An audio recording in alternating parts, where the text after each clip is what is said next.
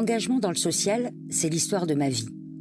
Petite, je suis tombée dedans grâce à ma famille et depuis, je n'en suis jamais vraiment ressortie. Je suis Sophie Baker. Je travaille depuis huit ans comme salariée, chargée de mission internationale à l'Institut de formation de la Croix-Rouge française en Nouvelle-Aquitaine. J'ai eu envie de vous faire découvrir les histoires que je vois autour de moi, de ces bénévoles, de ces salariés et de ces étudiants de la Croix-Rouge. Des gens comme vous et moi qui un jour ont eu ce déclic qui les a poussés à agir. Ils sont sur tout le territoire français. Peut-être qu'ils interviennent chez vous.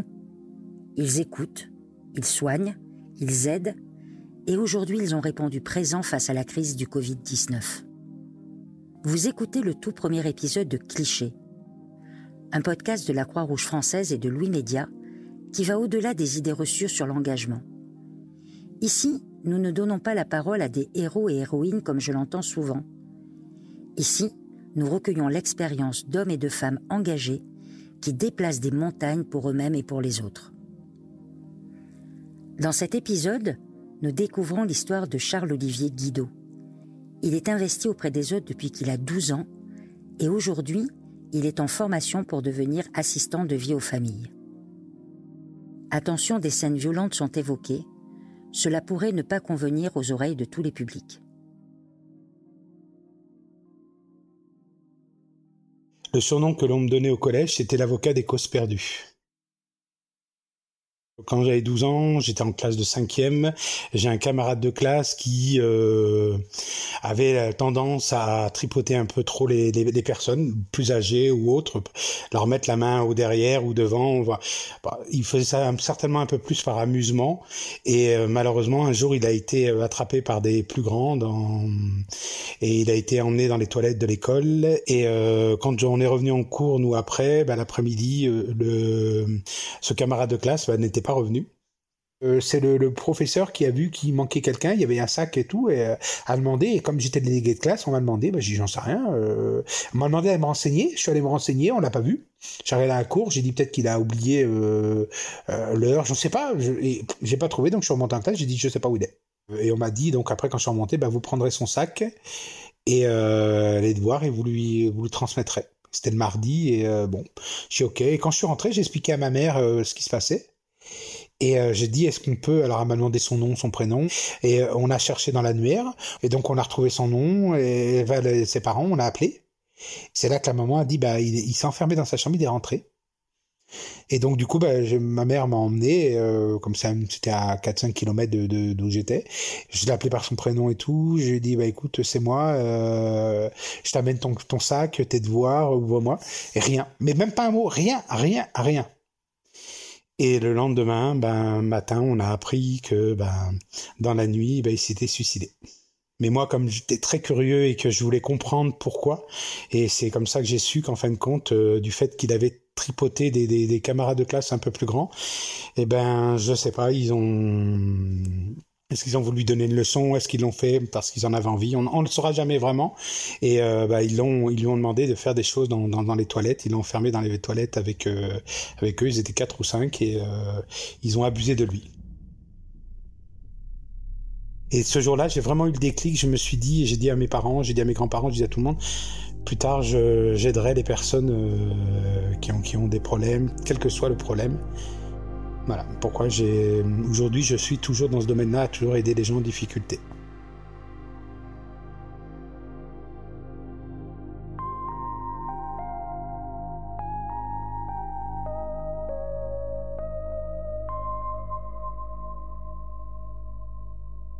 Aujourd'hui, j'ai 52 ans et je travaille dans le social depuis plus de 30 ans. Au début, j'ai travaillé avec des... J'étais animateur de rue, j'ai commencé déjà en tant qu'animateur de rue à 20 ans. Je travaillais euh, pour, pour la mairie de Perpignan et on essayait d'aider les, jeunes des quartiers défavorisés. C'est comme ça que j'ai vraiment commencé dans le social.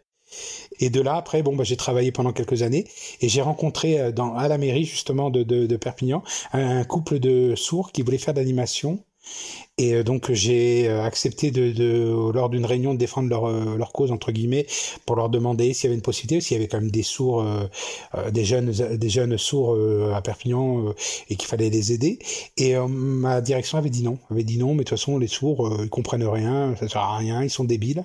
Et ça m'a choqué. J'ai tapé du poing, je me suis mon directeur, j'ai tapé du poing sur le dans la salle où on était. J'ai dit mais qui tu es toi pour traiter les gens de débiles?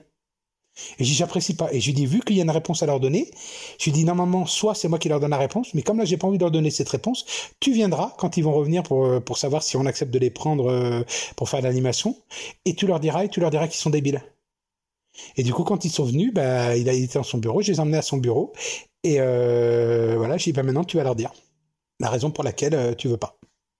Et j'étais désolé pour eux même, j'étais même peiné, et donc je me suis excusé euh, 15 fois, je suis désolé, euh, j'ai essayé de tout faire et tout, mais je, je, recommencerai, je reparlerai de vous. Et puis on a sympathisé, on s'est revus plusieurs fois, ce sont devenus des amis, et puis ils m'ont dit apprends la langue des signes, apprends la langue des signes.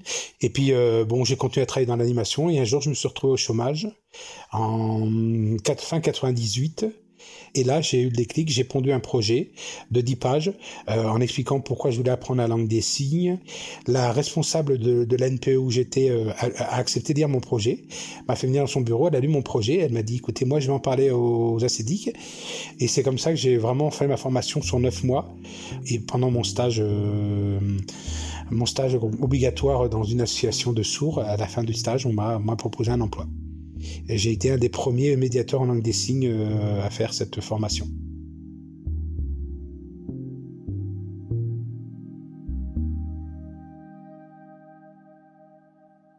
J'ai travaillé de 99 à 2007 dans la langue des signes. Au début, je travaillais pour une association et euh, malheureusement, on n'avait pas assez de budget. Du coup, euh, j'ai travaillé pour une deuxième association en même temps. Donc je faisais le matin dans une association, l'après-midi dans l'autre. Les budgets ont encore été réduits, donc il a fallu que je travaille dans une troisième association pour pouvoir avoir un salaire en, normal.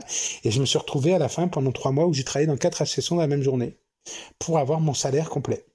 Et là, c'était fatigant, quoi. Je commençais des fois à 8 heures, euh, des fois à 7 heures, selon les rendez-vous, et je finissais à 23 heures. Et un jour, je me suis dit, c'est pas possible, je peux pas continuer comme ça, c'est fatigant, je, je tiens plus. Et là, c'est bon, bah, un peu, un peu triste, j'étais triste, mais j'ai dit, j'ai dû aller euh, travailler ailleurs. Et j'ai rencontré une association sur Paris qui euh, s'occupait des SDF et on m'a proposé d'intégrer cette association de SDF et de m'occuper des personnes euh, sourdes dans la rue.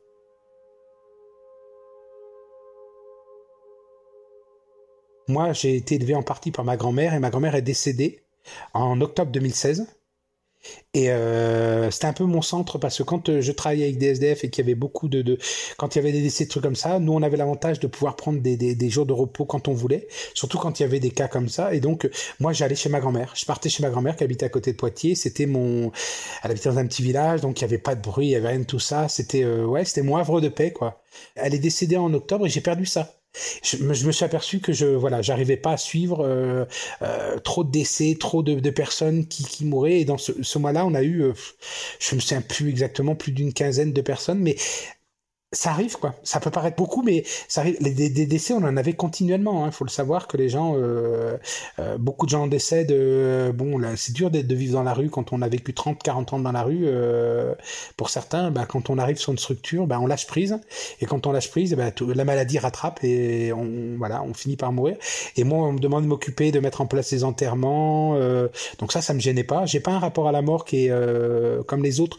Je, ça me fait moins peur dans le sens où je me dis que de toute façon, bah euh, voilà, il faut accompagner les gens jusqu'au bout. Mais euh, mais il y avait un trop plein. Je, je, quand je me remémorais, ah cette personne est décédée, ah cette personne est décédée, et je me suis aperçu que en en, en, 10 ans pratiquement, euh, il y a eu trop trop de personnes, euh, j'ai vu trop de personnes partir. Je me dis stop, là j'ai stop, je suis arrivé au bout de ce que je pouvais faire et euh, il fallait que je change quoi. Donc j'ai décidé de faire une rupture conventionnelle et de partir je voulais passer à autre chose. Et j'avais même envisagé de quitter le social totalement, et de, je, mais j'avais pas d'idée sur quoi. Et euh, j'ai cherché, cherché, j'ai quitté Paris euh, où, j'habitais, et un jour j'ai entendu parler de cette formation de, de, de ce qu'on appelle auxiliaire de vie, enfin assistant de vie aux familles. Je me suis intéressé à ça, j'ai cherché sur internet à quoi, en quoi ça consistait. Puis je me suis dit, c'est un beau métier, c'est, on est au contact avec les gens, on est on rentre dans l'intimité des gens, ce que j'avais jamais fait jusqu'à maintenant, de rentrer vraiment dans leur intimité. Et c'est de là que j'ai, j'ai suivi, euh, j'ai été à une réunion d'information qui était organisée à Pôle Emploi euh, sur Bordeaux avec euh, la Croix-Rouge française. Et je me suis dit, oui, c'est ce que je vais faire.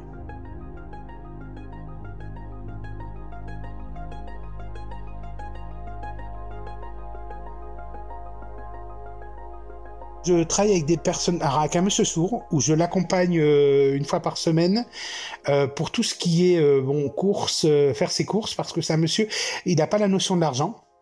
Donc moi, mon, travail, quand ils ont fait appel à l'association pour demander à, l'accompagner, c'est de lui apprendre à gérer son budget. Je l'aide, donc je vais avec lui faire ses courses. Euh, il choisit ce qu'il a envie de manger. On, a une calculatrice, donc on déduit à chaque fois pour qu'il qu'il dépasse pas son budget. Il a toujours un peu plus, mais voilà. Et après aussi, je lui apprends à cuisiner parce qu'il n'a pas, on lui a jamais appris. Et moi, j'adore cuisiner, donc euh, je lui apprends avec des ingrédients simples à faire des plats et euh, pour qu'il puisse se régaler, puis qu'il puisse les refaire après. Et après, je m'occupe aussi d'une personne de 16 ans, sourde, avec des troubles autistiques il est, il est attachant, il est gentil, il est voilà, il est un peu un petit peu surexcité entre guillemets, c'est-à-dire c'est quelqu'un qui bouge beaucoup.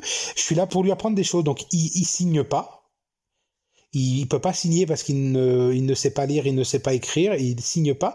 Il fait quelques codes, il arrive à signer, à faire quelques signes que je, qu'on lui apprend avec son papa, et on lui apprend justement à se canaliser euh, euh, par le jeu, par, euh, on essaie de l'éveiller à plein de choses quoi.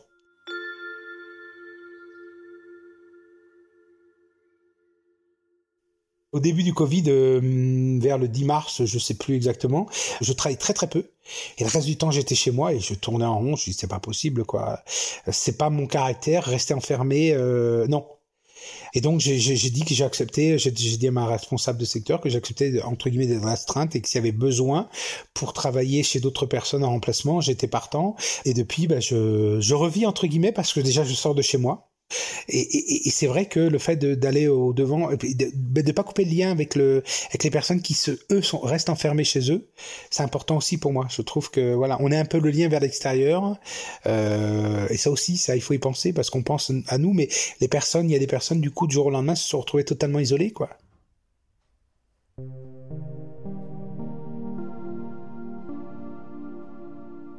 Faut savoir que ce monsieur-là que je vois tous les lundis matins, il est euh, comment dire, euh, il, il, il, est suivi par une association et, du jour au lendemain, bah, il a plus le droit d'y aller. Lié au Covid justement parce que plus de contact, plus de voilà, plus de rendez-vous, plus rien.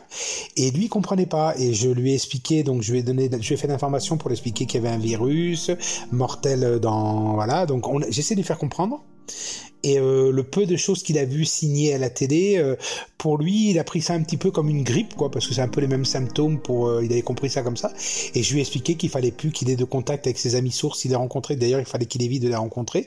Et pas de bisous, pas de euh, poignée de main, pas de on se tripote, ni rien du tout. Et je l'ai rencontré dans le tram euh, quelques jours plus tard, alors que je lui avais expliqué, qu'il me disait avoir compris.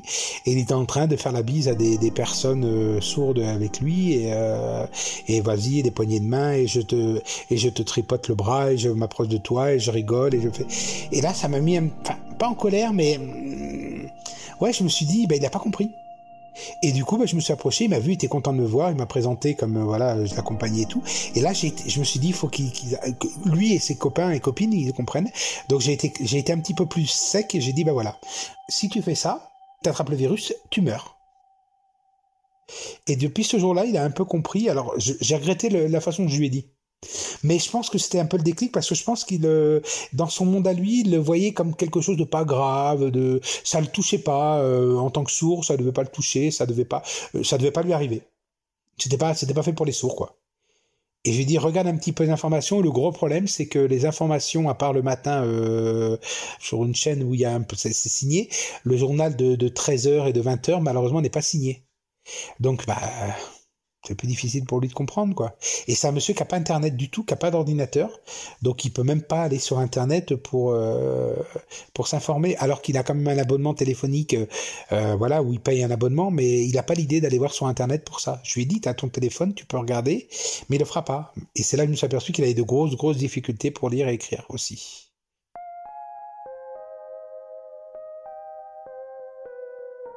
Le lundi de Pâques, bah, je pars le matin pour aller travailler et d'habitude quand je pars de chez moi pour aller sur Bordeaux, euh, bah, je me retrouve, euh, il y a toujours peu de voitures depuis quelque temps, mais il y avait toujours des voitures dans un sens ou dans l'autre. Et là, je me suis retrouvé de, de, de, de Libourne à Bordeaux seul. Mais quand je dis seul, pas un véhicule aussi bien de mon, de mon côté que dans le sens inverse. Et je crois que c'est la première fois où j'ai vraiment eu peur. Et je me suis dit, mais qu'est-ce que je fais là euh, Pourquoi, pourquoi je suis là quoi? Pourquoi je, je suis pas comme tout le monde chez moi enfermé à dormir euh? Mais vraiment, hein, vraiment, je, me suis. Euh... Et c'est arrivé sur Bordeaux, ça m'a un peu rassuré quand j'ai recommencé à voir quelques phares de voiture, des trucs comme ça. J'ai fait ouf, franchement. J'en souris, mais sur le coup, j'étais pas à l'aise. J'ai vraiment eu, je pense que ça a été vraiment la, L'intervention du président République m'a fait réaliser que c'était bon vraiment super grave, plus grave qu'on pouvait l'imaginer. Mais, mais, mais ce jour-là, euh, le 13 avril, là, ça m'a vraiment fait peur. J'essaie de dissocier ma vie professionnelle de ma vie privée. En ce moment c'est un peu plus difficile avec le Covid, ça je le reconnais parce que tous les jours euh, on entend, on entend, on en parle et tout ça. Donc voilà, donc on y pense un peu plus, mais malgré tout ça m'empêche pas de continuer à vivre. Et puis on a la directrice générale de la formation de la Croix-Rouge qui nous a fait un petit courrier il y a pas longtemps, qui m'a beaucoup touché parce qu'elle nous a mis euh, à l'honneur un peu. Et ça, ça m'a beaucoup touché. Je sais pas, ouais, j'ai ouais, un petit trop plein d'émotions qui est un peu ressorti parce que on est, euh, enfin moi je reste humain et, euh, et ça m'a vraiment touché parce que je m'attendais pas à ça. Je me suis dit bah voilà, je sers à quelque chose. Euh, suis une goutte d'eau dans une goutte d'eau dans la mer c'est un film un goutte d'eau mais, mais mais je sers à quelque chose quoi je fais c'est pas inutile ce que je fais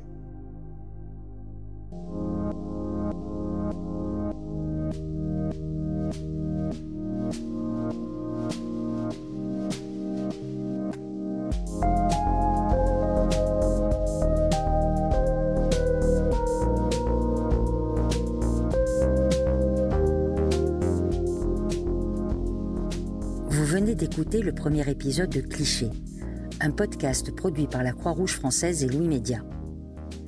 Nicolas Vert a fait la réalisation et le mixage de cet épisode. Marine Kéméré en a composé la musique. Vous pouvez retrouver ce premier épisode de Cliché sur le site de la Croix-Rouge et sur toutes vos applications de podcast préférées. À très vite!